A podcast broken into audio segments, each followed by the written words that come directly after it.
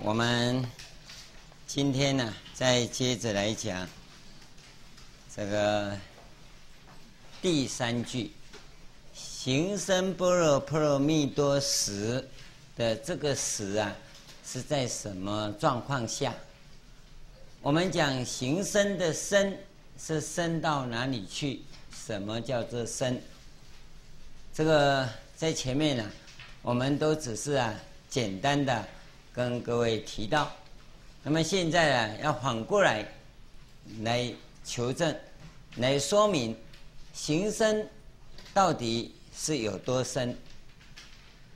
哦，般若波罗蜜多，那么既然有行深呢，那就有行浅。那么浅深的差别在哪里呢？昨天我们提到了，这个是在修行，不是修听，也不是修讲。也不是修看，是透过修行啊，要修到很深很深。深呐、不能够这样讲，佛法绝对没有这种笼统的。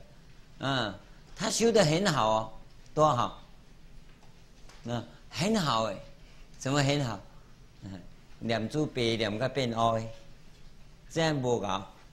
哎，黑有就念个变白，安尼功夫才有好。哦，你不能笼统的讲说他修的很好就很好啊。那现在行深的深是怎么深呢？用第三句话来证明这个深在哪里。第三句话是说啊，照见五蕴皆空，照见五蕴皆空。行深般若波罗蜜多时啊，是照见呐、我们前面跟各位讲过啊，观自啊，行深，照见，这当中啊，每一个每一个、都有转化，有一个转化。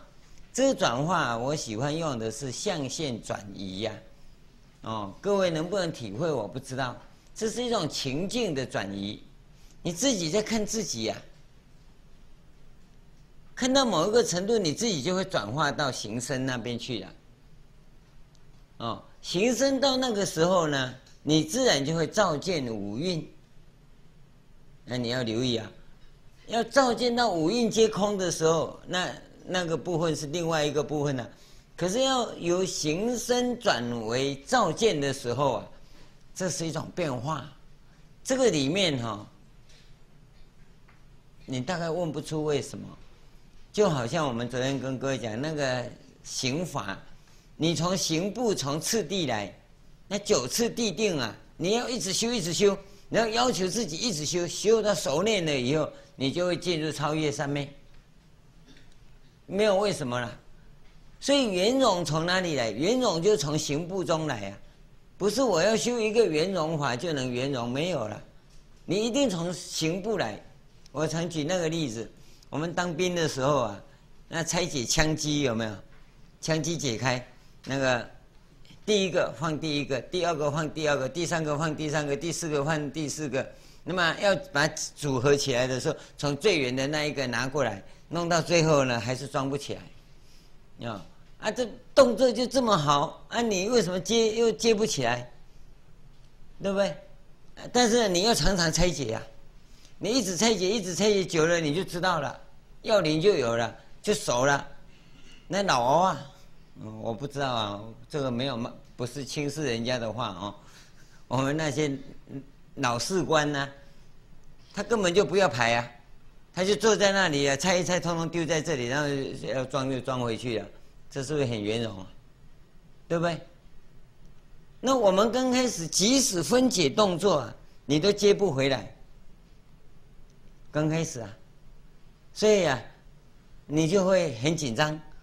我们现在初学也是一样，就是一个步骤一个步骤教你，然后换给你的时候，你把写案呢，不飒飒，哦，那你就知道怎么样，一再去做，一再去做，久而久之啊，你自然就熟练了，熟练了以后就不必排了，就像那老士官一样，他坐着啊，通通放在。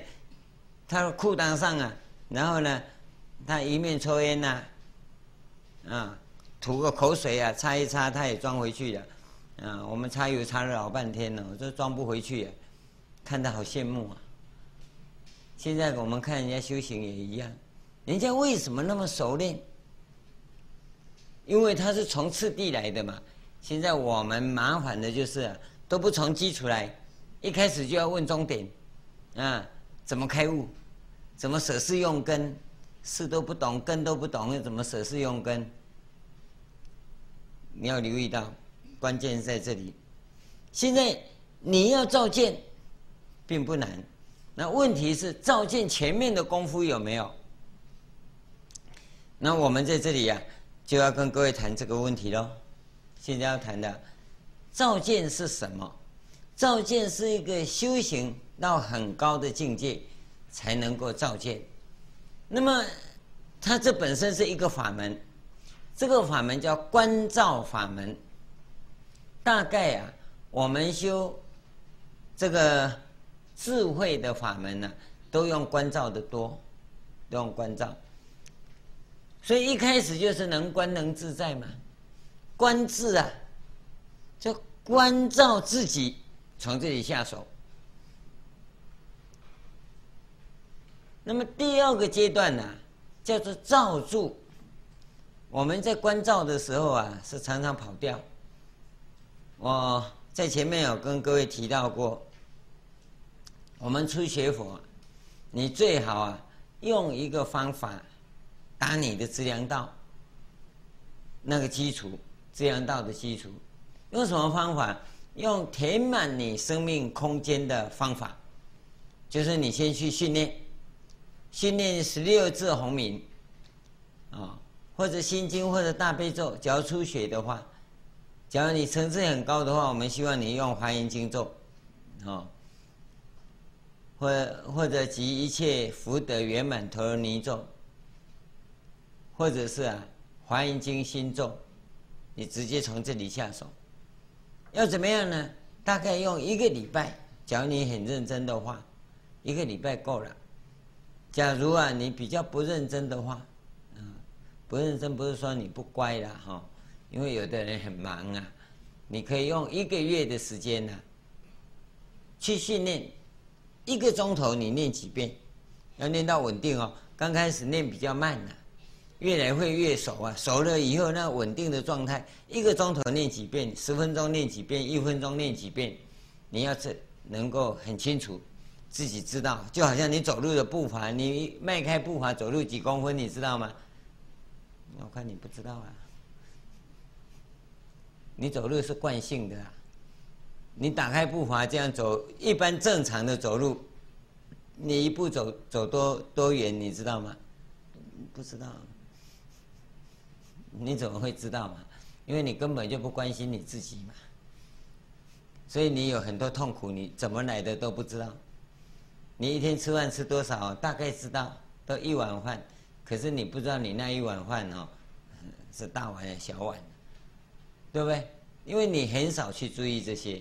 现在要你从这里注意，你一分钟念多少？十分钟念多少？弄清楚，一个钟头念多少？然后啊，以那个大小单位不等啊，用在你的生活中，减那些破碎的时间，只要你不用心。能够不用心，哦，那你就持咒带进去，在走路啦、散步啦、早安晨跑啦、搭车啦、搭电梯啦，这一切等等啊，都可以不要用脑筋的时候，你就提起来，就提起来，用三年的时间，在家人最少也要一年呐。去填，你填的越满呐，你的福德之粮啊就越大。哦，你这个时间呐，这个时间一天二十四小时啊，你填的越满呐，福德之粮越大，而且呀，你的生命的改变呐也越明显，越明显。但是啊，是出生念。金刚持还是心里默念，那你自己要看着，你不要人家在唱国歌，你在那边大声念哦。唱国歌不要用脑筋哦。但是呢，人家在忙碌的时候，我们通常是心念。啊，一般在像骑车啦、开车自己一个人的时候，那你可以金刚持，啊，念出一点声音也无所谓，因为那不干扰别人。啊，那晚上睡觉的时候也可以念到睡着了，都不要紧，你这样去填满。这个时候啊，事实上啊，你就可以开始关照自己，可以开始关照自己。我们在禅修中用这一法，就叫做三旋九要。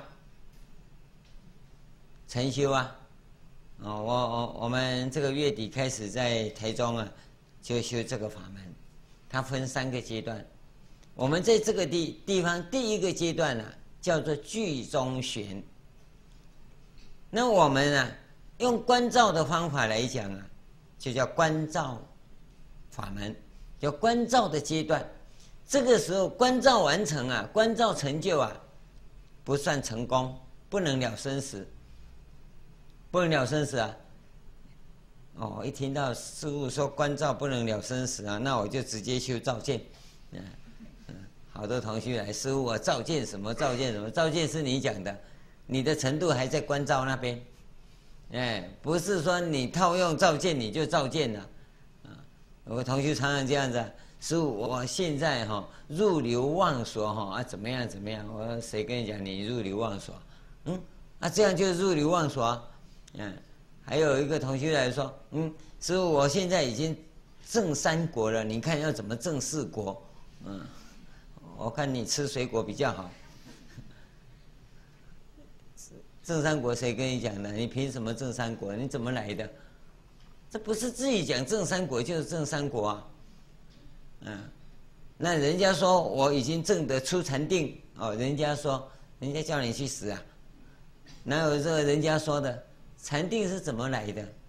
它有一定的标准呐，我们绝对不要掉入那种陷阱里，嗯，杂讯听太多了哦，然后你也会跟着讲啊，啊你一讲啊，那些人也没程度哦，看你讲的不错哦，你已经证阿罗汉。就这样就证阿罗汉了，那么简单呢？不是，你一定要有个实修的，你一定记得，任何人恭维你、称赞你，你自己要反观自己，我真的有实力吗？我透过什么实践的阶段有没有？假如没有那个实践的阶段呢？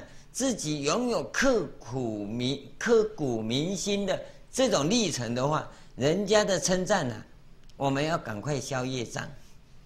嗯，要不然哈、哦，你会罪过罪过。嗯，人家一捧啊，人都爱人捧嘛，对不对？帽子一戴啊，我就醉了，啊，所以叫罪过。你不要人家一称赞，你又忘了我是谁？真的那么成就吗？没有了，这些都是名相。你要知道那实际的状况有没有？那么观照怎么进行呢？刚才讲的那个部分呢、是个下手处。那是一个很简单的法门，能够改变你的生命呢、改变你的命运呢、并没有说你你就了生死了，没有啊，哦，你要弄清楚啊，你不要这么一听啊就不错了，还没了生死啊，可能啊让你这个世间呐、啊、活得自在快乐一点，不要那么哈靠贵宾靠贵宾，哦，只是这样而已啊，但是这样子对你的精进来讲啊。菩提道上来讲啊，可以扫除很多障碍。我们很多人说他一精进呢就有障碍，那那你放心啊，你是生活中料理不当，料理不当啊，只有这样子而已啊，还有什么障碍好说，对不对？嘿，我才不是，我这真的是业障，我一用功啊就生病，对啊，你就身体的料理不当嘛，要不然怎么会用功就生病，对不对？你不要把这个用功跟你的生病碰碰在一起，是因为你的身体处理不当，所以现在想要精进了，障碍就来了。那你现在开始呢？透过这样的训练呢，你自己会改变，一定会改变。你自己慢慢的去留意。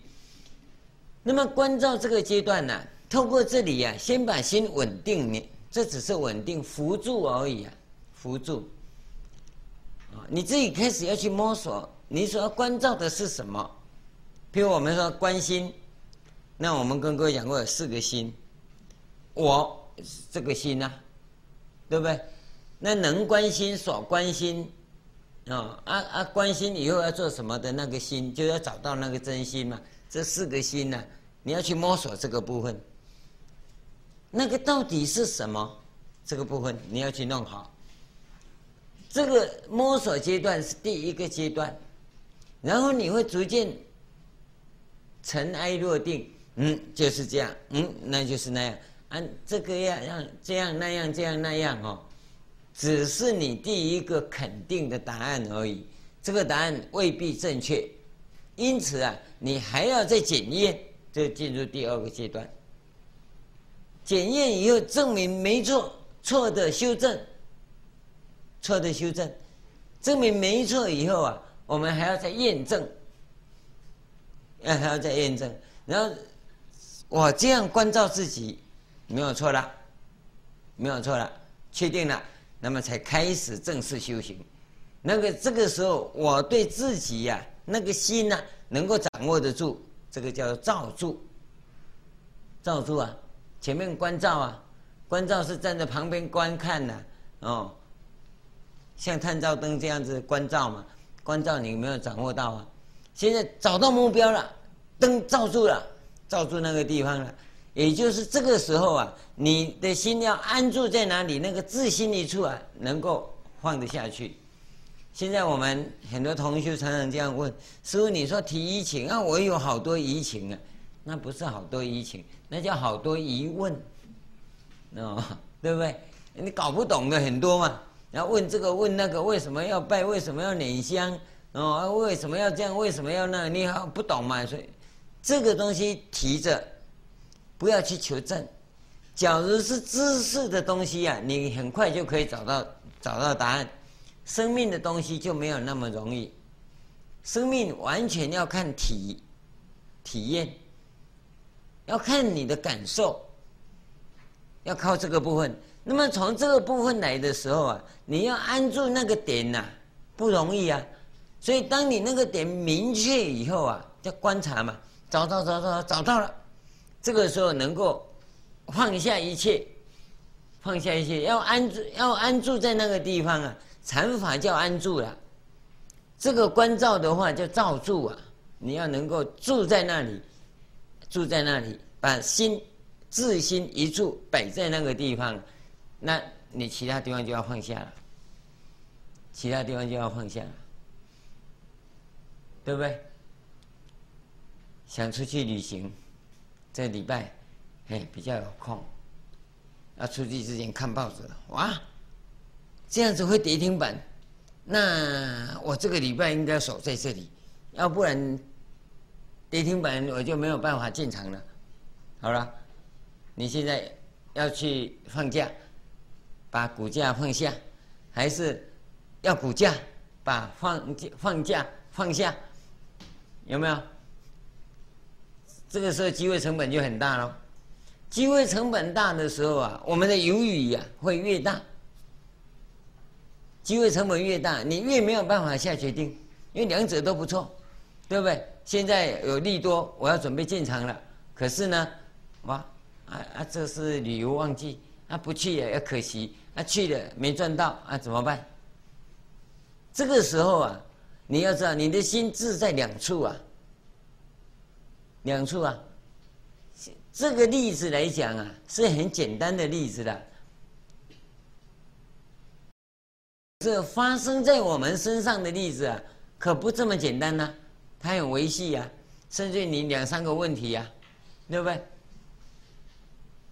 这个时候啊，就告诉我们这个修行的重要了。修行重要，为什么在这个时候你会罩不住呢？就前面的关照你没有找到。你这里就没有办法照住。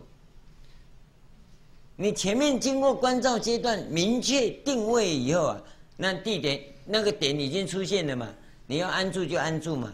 因为你前面的观照没有下功夫啊，你这照住当然就照不住了，因为你没有固定的点，你已经两三点了，你可能原来千千万万点了，现在删来删去两三点了，啊，两三点你还是出问题啊。你看很多老菩萨，很多老菩萨，我我的意思不是叫你出家了哦，是说他早就可以出家了，但是他就不能够出家，为什么不能出家呢？啊，就今麦查某孙细汉，我说啊，你都几啊年前就查某孙细汉，今麦个查某孙细汉，几多年前是大汉的，今麦是细汉的，就过几多年了后的时候，我大汉大孙吼，诶诶，囝个爱好伊照顾，那个阿嬷吼。他就是点在那里呀、啊，生命的点没有找到啊，他没有办法安安住。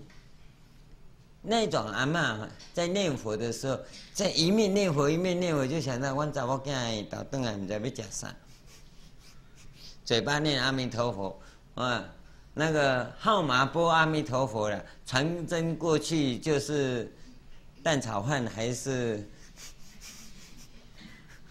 阿弥陀佛呀，接到迄块婚礼吧吼。为什么你心在两处嘛？你一方面又想念佛，哎，一方面又是中午查某孙顿啊，没讲上。那你你怎么怎么能够安心呢？你怎么罩得住呢？现在我们也是一样，所以我们跟各位讲说，从大原则来讲，你进到道场来要发心当义工，只选一样，你不要选两样，哦。你在家人不是出家人。第二个，你要修行啊，禅经律密我们都有，你选一个，你不要选两个，选一个主修，人家一看就知道华严的禅还是华严的密，你选一个，那、啊、其他可不可以来？其他当然可以来，那叫加行，加行。你只要其他不参加啊，你学禅的人就会骂那个学净的人没出息，学净的人就骂学禅的人死到哪里去。我们最少有个国土去，对不对？那那就是因为你不参加人家共修嘛，你应该要加持加持别人的法，你才知道啊。那我我的很殊胜哦，但是不要批评别人。现在我们在外面就是这样，学禅的瞧不起学学学净土的，啊学净土的也自己啊帽子戴得高高的，啊我是三根普被，啊我是最殊胜的，啊反正我最后啊我肯定往生。我跟你讲，你肯定我是保证你往生了，没有不往生的了，哦，只是生到哪里去而已啊。所以这这个东西不是这样讲，是我们在法门中啊，你需要这样做，但是你的那个点一定要确定，你能够照住啊，才能够叫做真正的正行开始，这一点是非常重要。我们一再跟各位。同修强调这个部分，禅修的话，自心一处，你那一处不能够安住，你其他别谈了，其其他就别谈了，你怎么修都没有用。等下做一做啊，嗯，师父，我现在在做，我初一到十五哈是属习法，十六哈到月底哈是观心法门，观心的把心关起来，有可能吗？但你这样讲，我们通常是。好了，看很很好，很好，不错，很不错，对不对？就变成这样，这样你感觉得到吗？头一面摇说啊，好吧，也不错了，很好，这样功德无量。你就听到最后功德无量，前面那一段哈，很无奈的哈，接受你的那个立场，你没有看到啊。你像我们听话就会听这样，这一在正式场合跟你讲的，你不算。你一定要偷偷的跑来，师傅，你看我这样对不对？你好像私生子哎，啊，不登大雅之场之堂，就已经在这场合已经这样讲了，你就照这样子修就好了，你就私底下跑来，那师傅这样那样可不可以？我看看这种料子哈，差不多做豆包一下。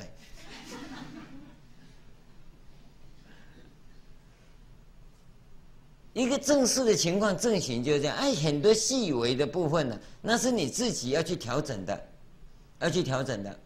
比如我们讲，从观照到照住的这个地方，你就不要问了。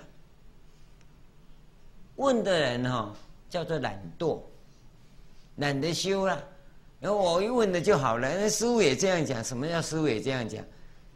那一段路你要真正走过，要真正走过，知道吗？我们现在都上车以后啊，就睡着了，哦。那下次说你去过啊？去过你自己去，去我不会去，为什么不会去？上次人家载我，二人家载我，你也也知道路啊？没有，我上车就睡觉。所以你你有去哪？你你只有到点的那一站而已啊。那旅途当中应有的那个你都没有啊。所以你虽然到了那一站呢、啊，你就跟什么一样？跟做梦一样，对吧？那一站完毕以后再上车，你又睡着了。那那一阵出现不像梦一样的出现一下就没了吗？对不对？修行不能这个样子，一定要一步一步的走过去，一步一步走过去，而且在每一个转弯的地方要弄得很清楚。各位一定要记得这一点呢、我们看很多人走路走了几次以后，叫他自己去啊，他还是迷路，他他就在哪里弯错了？为什么？那转弯的地方你不看清楚嘛？结果看一下，哎，这个也差不多，那个也差不多。我我们这里有没有这种情况？我们比较没有啊。到美国去啊，实在真是迷魂阵，每个房子都一样。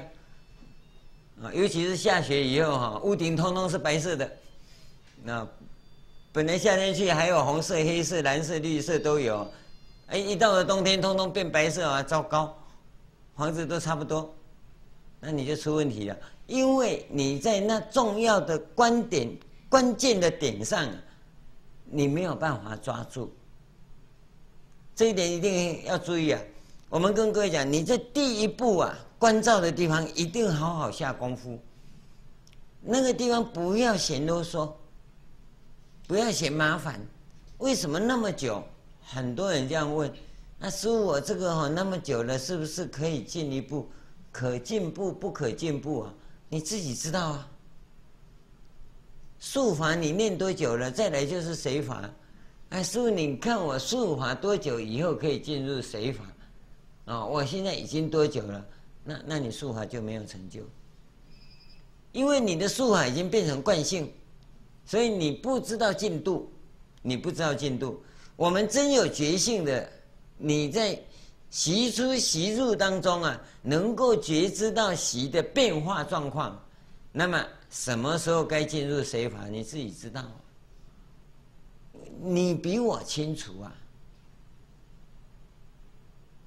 饭吃到一半说：“师父，我要不要再添饭？”到底是你在吃啊，我在吃啊？啊，我不知道吃饱了没，对不对？那你这样是不是出问题？关键是在这个地方。你真的有在吃饭？你吃饱没饱？你自己知道啊。要填多少？要不要再填？这个还要问人吗？修修行也一样，所以观照的功夫一定要下，这个一定要。你下了以后，点就出现了，点出现以后，你就可以安住在那里，你就照得住了，照得住了。那么照住以后，就进入了我们刚才所讲的次第修法的部分。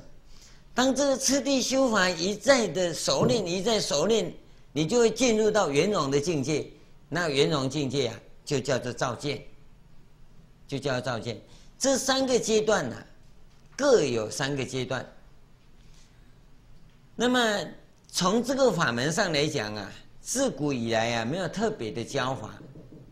自古以来没有，即使三玄九要啊，也没有很明确的教法。我们一般只知道具中玄呢，那么有初药、中药、上要；意中玄呢，也有初药、中药、上药；那个体体中玄呢，也有初药、中药、上上药。哦，那加起来呢，三玄呢，一共有九药。那九药的内容是什么？没人讲了，没人讲了，因为。是不立文字，所以大凡呢，那一讲大，那就带过去了。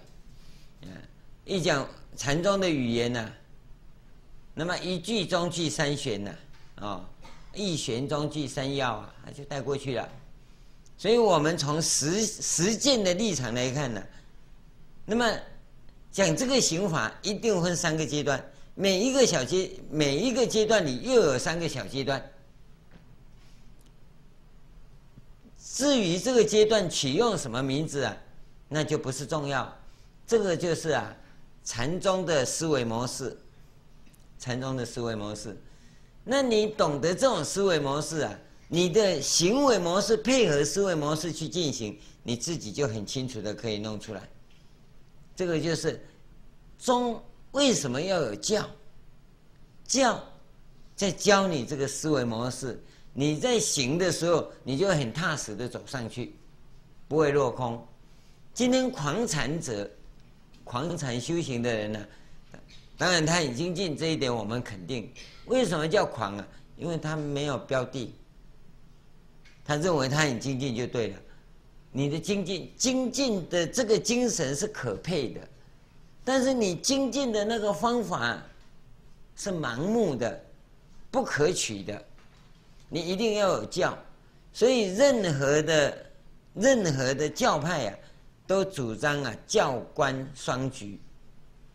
任何的宗派啊，都希望啊要有一部经啊来做他的依靠，一定是这种状况，不能没有经。现在即使啊台湾的这些独觉行者啊，就自己在家里用功啊，道不道佛不佛啊，但是很认真的这些修行人呢、啊，他也吃素哦，即使不一定吃吃素了，那要吃吃其他的这个酒肉啊。他们还是都蛮节制的。那么，在行法中啊，他们都会选一部经，《金刚经》也好，《坛经》也好，啊，这个通常他们都认为比较看得懂啊，其实是比较看不懂啊。要比较看得懂哦，应该去看《楞严经》了。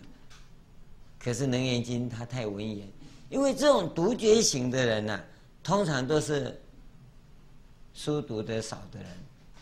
书读得少，书读得多的人呢、啊，他通常会走入经教。那么既走入经教啊，要实修就比较没有问题。所以独居型的人必须要有啊知识分子的训练。假如独居型的人又没有读书的话，通常劣上慢心很严重。劣上慢心，哦，他他自己没读书嘛。然后就找几个啊，像六祖慧能也不识字的这些人呢、嗯，他他他这个就很高兴啊，嗯，他的祖师爷啊，有一次我从马来西亚回来，遇到文健法师，那马来西亚的文健法师，他是受英文教育，会讲中文，大藏经都看不懂，他中国字不认识啊，哦。几个佛寺那个字他懂吗？他写也不见得会写啊，但是讲会很会讲，讲会讲。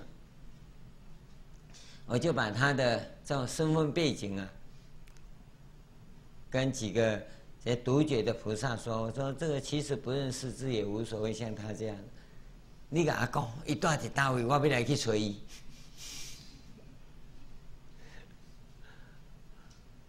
为什么？这个你就可以看到他劣上慢心在起作用。我们对于这种人是很尊重，是要尊重，因为他不识字，又能够这么精进，这很难能可贵。可是你要知道啊，假如能够有知识，不是更好吗？那你对有知识的人，是不是更应该要尊重呢？你要留意到啊。我们常常在这里不能平衡，啊，所以这个从刑法的立场上啊，提供给各位啊，你要懂得这样子来训练，每一个部分呢都有三个阶段，都有三个阶段。大概啊，这个实修的时候啊，我我我们在在很详细的跟各位讲说要怎么修了。现在我们只能够说跟各位讲说，观照的时候是在寻找。在寻找，找到定位的点出现，这个观照的阶段才叫结束。这是第一个，照住是从那个点上啊，你要照住开始真正的修行，是正正行啊，是从照住开始。他一直要训练到由次第啊进入圆融，能够圆融啊，造作才叫完成，那个时候才叫造见。换句话说，在造见的领域里头啊，我我在关照一件事情，我不是从从基础的步骤一个一个一个这样绕一圈才走到核心去，是 所以造见是我一进入状况，我就可以进入到核心。那么在造住的领域里头啊，它进入状况啊，还要按照一定的步骤，才能走到核心。所以通常我们看到在造住阶段的人呢、他会比较法执，比较法执，哦，法执的倾向啊，跟那个外向啊很明显。为什么呢？因为他会按照步骤来。进入照见阶段以后，他就不照步骤了，因为他已经圆融了嘛，圆融就不必照步骤了，对不对？就像刚才讲的解枪机一样，你一一片一片放啊。因为该在正行的时候就一片一片放，你不能把它弄乱，弄乱它就不会弄了。那到圆融的时候就不必一片一片，它拆通通拆下来，它插插插插完以后，全部它就能够装上去了，有没有？这个就是它的三个阶段很明显的现象。我我跟各位谈这个哈，不是这个法门，是我们一个行者的心境的状况。你有这三大阶段，第一个在混沌中、混乱中、心不定的状况中，现在呢，你自己想办法把它安定在某一个地方，那一个地方要找到，所以我们一直跟各位讲要定位啊，要定位啊，定到最后来问师师父，你看我怎么定位比较好？你你要定位又不是我要定位，你问我，我只能够告诉你一些定位的原则跟方法。那么，像这个第一个阶段的行法，我们叫做摸索阶段。摸索完毕以后，定位就决定了。那么定位开始，你的修行的技巧一定要一再的去训练，一再的要训练。你不要以为说啊，这个没有问题，那个没有问题。事实上，修行当中啊，它分两个部分，一个叫技术面。像我们这个禅法的话，叫提一情。很简单的，从头到尾都提一情啊，技术没什么了不起啊。数息法更简单，啊，他只看看呼吸呀、啊。那你要是只有技术面而没有工程面的话，那你就变枯木禅了。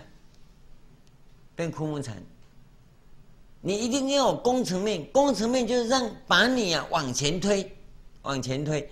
工程的意思就是你带有一种觉知，不让你的生命睡着了。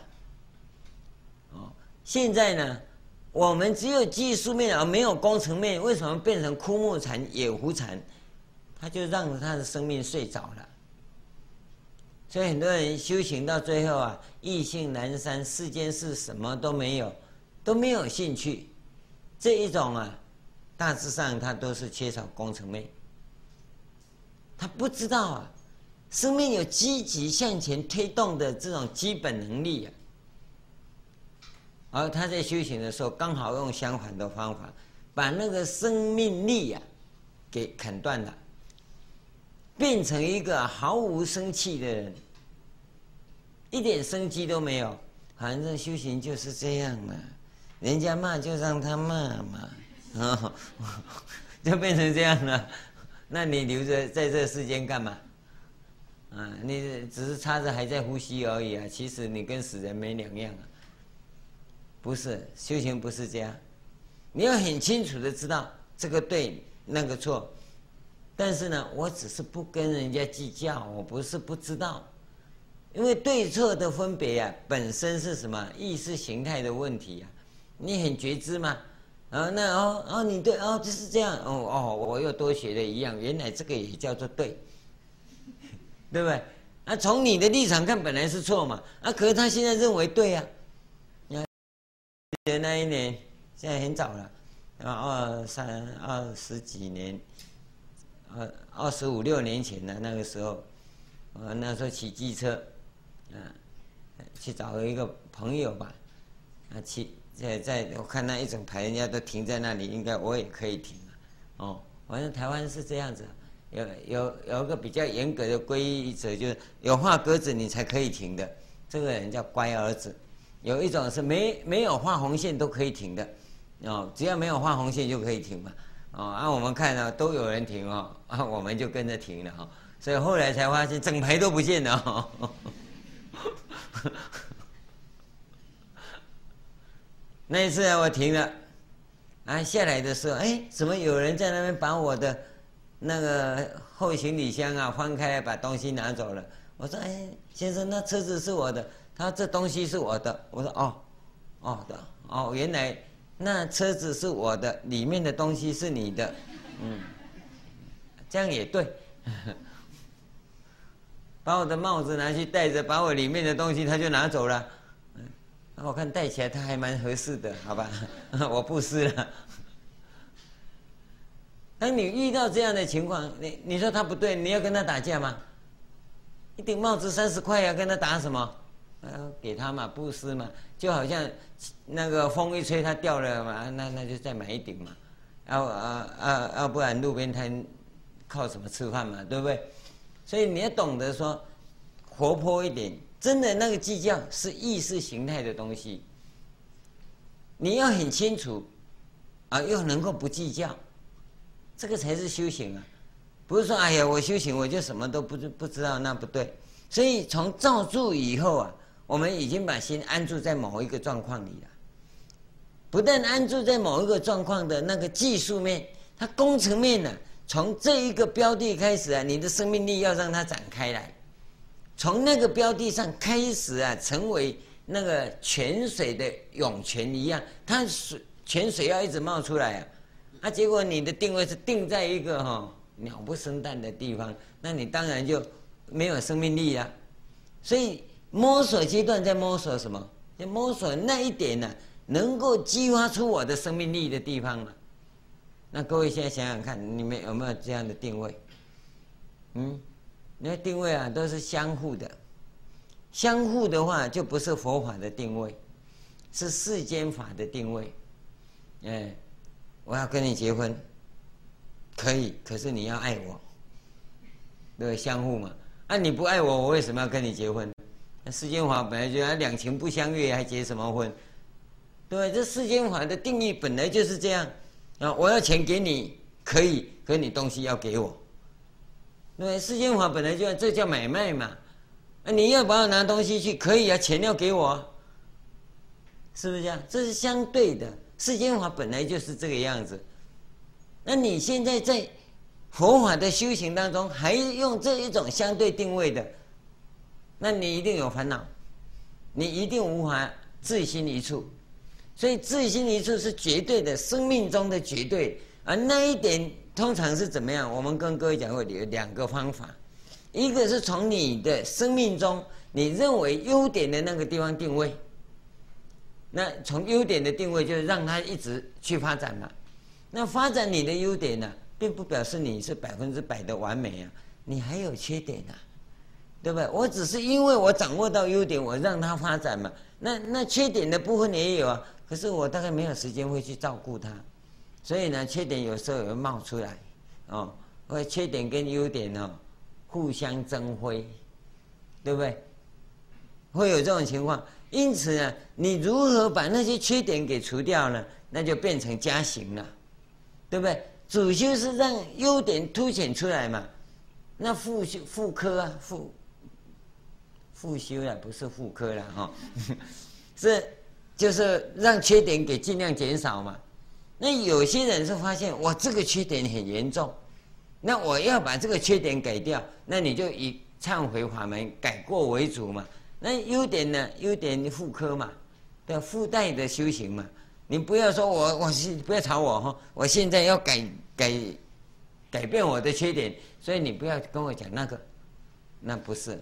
那个为辅，哪个为为主，哪个为辅？你这样子来进行的话，都可以。你在改进你的缺点的时候，你的生命能量也会涌现；你在积极发展你的优点的时候，你的生命能量也也会涌现。那么我们在涌现的这个同时呢，哎，有一个辅助的法门在进行。那么我们所要发挥的这种修行的。那种过程啊，你的障碍就会少了。会少。我们不会说都没有，即使有一点障碍，你也无所谓。你会发现修行人很像压路压路机呀，你知道吗？有很多障碍啊，有障碍干嘛？走过去呀、啊，走过去就没障碍了。世间人是一看到障碍哦，都惊抖啊，嗯，还没开始，哎呦那个，哎呦那个，哎呦那个，啊，给你挨挨几次你就垮了，你就什么也不要做了。修行人就不是啊，有这些状况啊，不要紧了，开过去了，过去就过去了。啊那些呢？啊那些已经压平了，他走过去的那些还存在干嘛？这个就是行者的一个特色。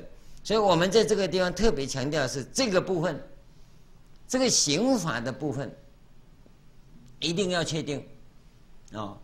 那么到照见就已经很圆融了。照见什么？现在问题在这里了。行深般若波罗蜜的时候啊，这个是指般若的境界跟波罗蜜的功夫都到达相当高的程度。这个时候，它有一个转移，转移到啊，它会照见。本来般若波罗蜜这个部分是生命的智慧，生命的智慧高到某一个程度的时候啊，它会发挥生命的作用。这个生命的作用啊，会把色身的生命作用上面的五蕴这个部分呢、给排除掉，而让。法身的这个生命的作用啊，发挥出智慧的功能，在这个前提之下，才叫做照见五蕴皆空。各位要留意啊，这里讲五蕴啊，五蕴有两个部分，我们要跟各位谈。第一个哈，我们现在讲五蕴是色、受、想、行、识啊，我们很简单跟各位讲，不要用这个传统的。我的意思不是说传统的定义不对，你现在要用这个，光是讲受想行识这个部分呢，你要讲到大家清楚哦，都不容易，都不容易。我现在用新的解释法，我们这个色身在运作的过程当中啊，是地水火风这些东西属于物理现象，物理现象。一个动物的生命啊，把这个物理现象啊加入了生理现象啊，就变成生命。这个就是色身的生命，色身的生命，物理现象加生理现象啊，就变成我们一般所谓的色身的这个生命。在这种生命的领域里啊，他的脑筋是不起作用的，脑筋呢？脑筋的本身不起作用，脑筋本身的作用基本上只有两个，一个就是求生存，一个就是安全，大概就只有这两个。其实安全也是它生存的部分，所以生命的存在，你只要不威胁到它的安全呢，它大概啊不会攻击你。你要注意，第二个，除非它为了生存呢，否则它不会攻击中其他的生命。生命的存在就是这样，它为了生存，它的生理作用，为了维系它的这个物理现象的运作啊，那么它有求生的本能，这是生存的作用。因此，我们说老虎吃饭呢，只是吃饭而已，跟杀生没有关系，跟杀生没有关系。对，但它的生理作用就这样，你不能说老虎先生，请你以后要吃的时候吃凤梨，哎。对不对？那狮子先生，你以后要吃，请你吃西瓜。人家大象都吃香蕉，嗯，跟跟甘蔗，那你们两个这两个选一个。他说：“我先吃你好了。”他只是吃饭而已嘛，你人家在吃饭，你何必一定要把人家那个罪名挂上去呢？这只是物理现象跟生理现象，现在问题麻烦的是心理现象跟社会现象。所有的受想行识啊，主要在讲的这四蕴讲的都是心理现象。都是心理现象。你看大脑啊，那么大的动物啊，只有人类啊，大象比我们大得多啊，大象大脑没有我们大。除了人类以外啊，大脑最大的应该是要算猪八戒最大，啊，所以猪八戒算很聪明的动物啊。所以猪很好教育的，猪很好教的，因为大脑大容易被污染，你知道吗？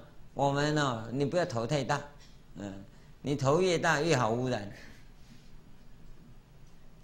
头小的不容易污染。我我不是说你小头锐面的哈，这个你反应快呀，就都是心理现象。心理现象，而我们最大的束缚哈，是来自于呀社会现象的意识形态。一些动物啊，会受人类的污染，那是心理现象。所有的动物啊，跟你讲，几乎没有社会现象。很难得有一种状况，你家里养的宠物啊，那个小狗啊，养个五六年、七八年以后哈，你跟它生气哈，你跟它生气啊，它也会跟你生气。哎，你今天很高兴呢，它也跟着你高兴。啊，你今天啊很凶，不知道怎么样？你看它就很乖的躲在角落里。嗯，哪一天他弄错了哈，把你的鞋子吃掉了哈，按你啊，把他骂一顿哈，他知道他犯错了，因为他把你的鞋子咬破了。你骂他，他都很乖。嗯，然后你处罚他，他也给你处罚。可是当你把他处罚过分的话哦，他还会抗议，他会把另外一双再把你咬掉。为什么？因为它被你污染了。其他动物很不容易污染，不容易。有简单的会污染。我们常常在施食啊，施食米食，你看，常常施食那个地方鸟就很多，那鸟都被我们污染了。因为跑来这里有得吃嘛，它就一直跑过来啊，而且一只会告诉另外一只，到最后就一大群过来。不然不信你们回家去试试看，住在楼上的人都可以。我们明慧师以前还没有出家，在他家里天天施食。你到他家里去看看，一堆小鸟都叫他妈妈，他就被污染了，就是污染了。这个都是心理现象，他但是他没有社会现象，所以人类最可怕就是社会现象。那么五蕴是怎么来的？怎么运作的？哎。这个部分呢，是另外一个层面。我们在修行的基本结构上啊，是从运运就是作用，社会现象跟心理现象所操纵我们的那个作用。那么这个作用发生在哪里呢？发生在触跟界这两个点上。触就是六识，六识眼耳鼻舌身意这六识。界呀、就是色声香味触法。你注意看看，我们讲三轮体空，就是这三轮：运、触、界。通常你讲三轮体空是什么？啊，就我布施五百块给乞丐，啊，那我布施五百块是作用，就运嘛。啊，我是是处啊，乞丐呢是借呀、那这当中的运呢，就是布施五百块嘛，就就这这样的一种状况。当这个运处借这样运作，你很清楚的时候，这个叫三轮不空。不空啊，要怎么空呢？你要感觉到这三个东西的存在跟作用啊，这个跟布施的那那一个作用的相互的关系啊，是那个缘起。因缘的关系，我脚没有五百块呢？那天脚刚好我没带钱呢，那我布施五百块这件事情就不能成功了，对不对？哎，因缘不具足嘛。那我要布施是没有错，我要布施，啊，乞丐不知道在哪里，不知道在哪里啊？啊、这次我在在波士顿的时候，哎，路过，我看。有有个流浪汉在那里，啊，我觉得蛮好玩的。他们流浪汉呢、哦，啊，还蛮有骨气的。然后路过去那边买买了东西以后，还有一点零钱，说嗯，跟他结个缘好。结果一路上找回来，那流浪汉哪里去了？我要布施零钱给流浪汉，姻缘不见了。刚才走过来有流浪汉，没有零钱，啊，现在走过去有零钱，没有流浪汉，缘缘起不成就嘛，对不对？缘起不成就啊。现在问题就在这里，这个三轮的聚合啊，是有一个缘起在的。所以当你体会到啊，一切万法，一切万法。皆因三轮，三轮的缘起和合而体空。你体会到这一点了，一切万法都是因为这三轮运处界三轮的和合而产生的，所以它的本性啊，本体呀、啊、是空的。这个叫做啊三轮体空。你从这里会过来。当你能够体会到这种状况的时候啊，五蕴怎么会空啊？五蕴绝对跟缘起有关才会空。假如没有缘起啊，你就是不空。所以你留意到这里，所以他照见五蕴皆空啊。事实上啊，根本讲的就是缘起法，讲的就是缘起法。那这里呀、也给我们做了一个伏笔呀，所以下面的经文要讲的，通通都是因缘法，以因缘法为主，就是以因缘法为主。所以你不要看心经啊，心经讲的事实上真正要讲的是十二因缘法。这个部分呢，我们等到讲到本文的时候再跟各位谈了。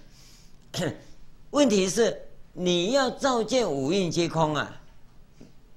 你就要留意到，它的关键是在般若智慧啊，运用到这些运作，这些运作蕴处界的运作是体空的，造成缘起，要缘起造成三轮的和合，而体空的现象产生，那我们才知道说哦。五蕴皆空是这么来的，所以空性不是怎么来的，它不是凭空来的。说你说空，它就空了，要要经过那么深层的时空啊，努力啊，你才能够感受得到。好，我们休息一下。